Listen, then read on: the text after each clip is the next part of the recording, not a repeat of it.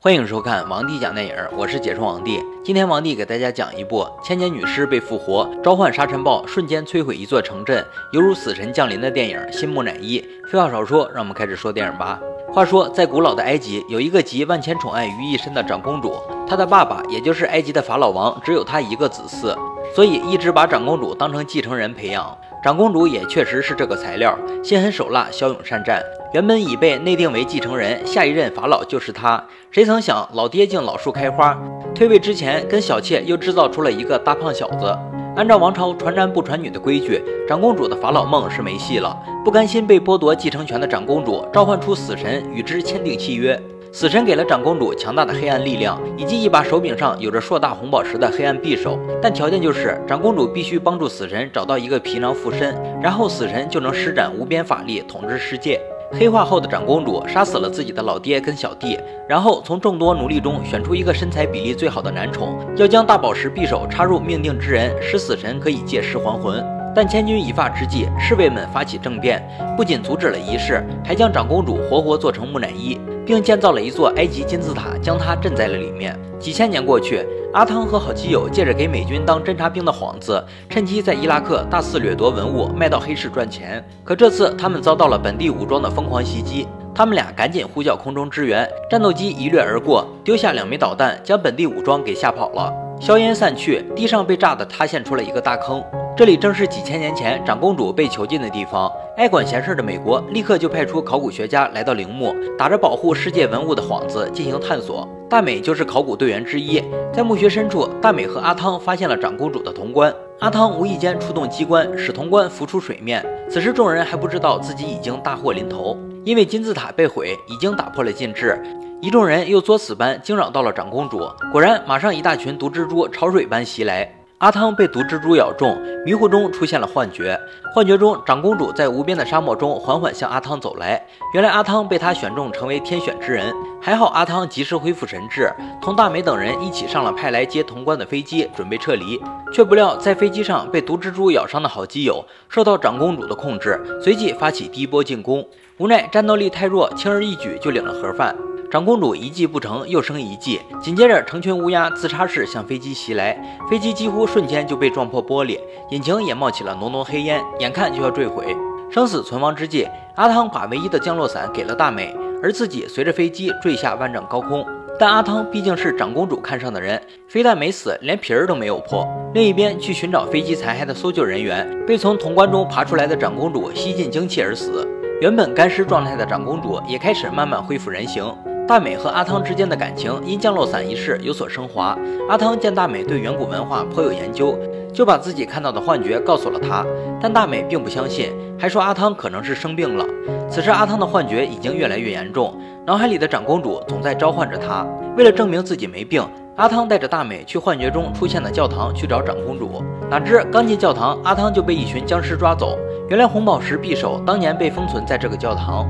长公主打算将阿汤就地正法，直接完成复活仪式。可最后一刻，长公主却停手了，因为她发现匕首上的大红宝石不见了。没有红宝石，匕首就没有了法力，仪式只能被迫中断。赶来救阿汤的大美此时终于出现，情敌见面，分外眼红。长公主立刻扑向大美。阿汤哥为了英雄救美，爆发出超强战斗力，趁长公主不注意，抢了匕首，拉起大美，撒腿就跑。然后开车迅速逃离，可是长公主根本不担心他们能跑掉。果然，在一片树林中，长公主追了上来。这次，愤怒的长公主一拳将阿汤抡上了天。就在败局已定之际，援军赶到，一帮神秘人用高科技将长公主制服，并带走了阿汤与大美。画面一转，眼镜叔出场，并对阿汤说自己是神秘生物研究中心的领导人，多年来一直致力于保护地球和平，跟各种神秘生物做斗争，还对阿汤说自己可以拯救世界，只是需要阿汤配合一下。但被捆住的长公主却告诉大美，眼镜叔是个骗子，说只要大美帮他一个小忙，就告诉他真相。大美同意了。原来阿汤被长公主下了诅咒，定为天选之人。眼镜叔想要解开诅咒，只有杀了阿汤哥这一条路。果然，在大美去找阿汤的时候，眼镜叔正准备弄死阿汤，因为没了天选之人，召唤仪式自然就没法进行了。可阿汤不干呀，他还没有做好为祖国、为世界牺牲的准备呢。然后大美和阿汤就逃了出来。这时候长公主做法了，操控着小蜘蛛袭击了一个机房人员后也逃了出来。与此同时，挖掘人员找到了匕首上的红宝石，这一幕被长公主感知到了。她放出大招，召唤出沙尘暴，袭击了整个城市，然后朝着地下墓穴走去。此时的大美和阿汤也正在前往红宝石所在的地下墓穴，因为如果红宝石能被破坏，仪式也就再也举办不了了。先到一步的长公主吸食了大量的阳气，功力大增，把地下墓穴的干尸都复活了，轻而易举的就得到了红宝石。而赶来的阿汤和大美遭遇到了大量干尸的袭击。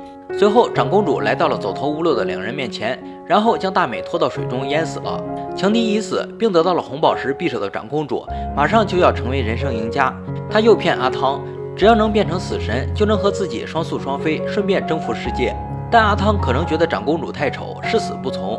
在撕扯中，阿汤趁机将红宝石匕首偷了过来，用红宝石那端对着地上猛地一砸，把长公主差点吓尿，慌张地说：“你如果把血宝石砸碎了，那我们俩都得死；但是如果你变成死神的话，就可以复活大美了。”阿汤经过痛苦挣扎，最后决定把自己变成死神，他反手捅死自己，与死神合二为一。拥有了无与伦比力量的阿汤，直接把长公主给逼疯了，然后吸干了长公主的精气，让她变成了干尸。随后又把死去的大美给复活了。影片的最后，阿汤把死去的好基友也给复活了，然后大美被扔在了家里，阿汤和好基友一起浪迹天涯。电影结束，电影一上映就遭到网友的疯狂吐槽，尤其是结尾变成死神的阿汤，居然不是被死神主宰意识，而是还是原来的自己。那长公主拼死要完成的仪式有什么意义呢？在这里心疼长公主一秒钟。看完木乃伊三，让人觉得已经够差的了。本以为新木乃伊没有下降空间了，没想到导演埃里克斯仍然完成了这项艰巨的任务。还有烂片不是网友说说而已。本片曾获得第三十八届金酸梅奖最差影片提名和第三十八届金酸梅奖最差男主角汤姆克鲁斯。不过阿汤哥如今五十五岁的高龄，依旧接演此类影片，还是要给个赞。影片中各种奔跑、打斗、坠落以及高空零重力，实在是不容易，敬业精神令人佩服。好了，今天的电影就讲到这里了。喜欢王帝的解说就点个关注吧。王帝讲电影，有你更精彩。我们下期再见。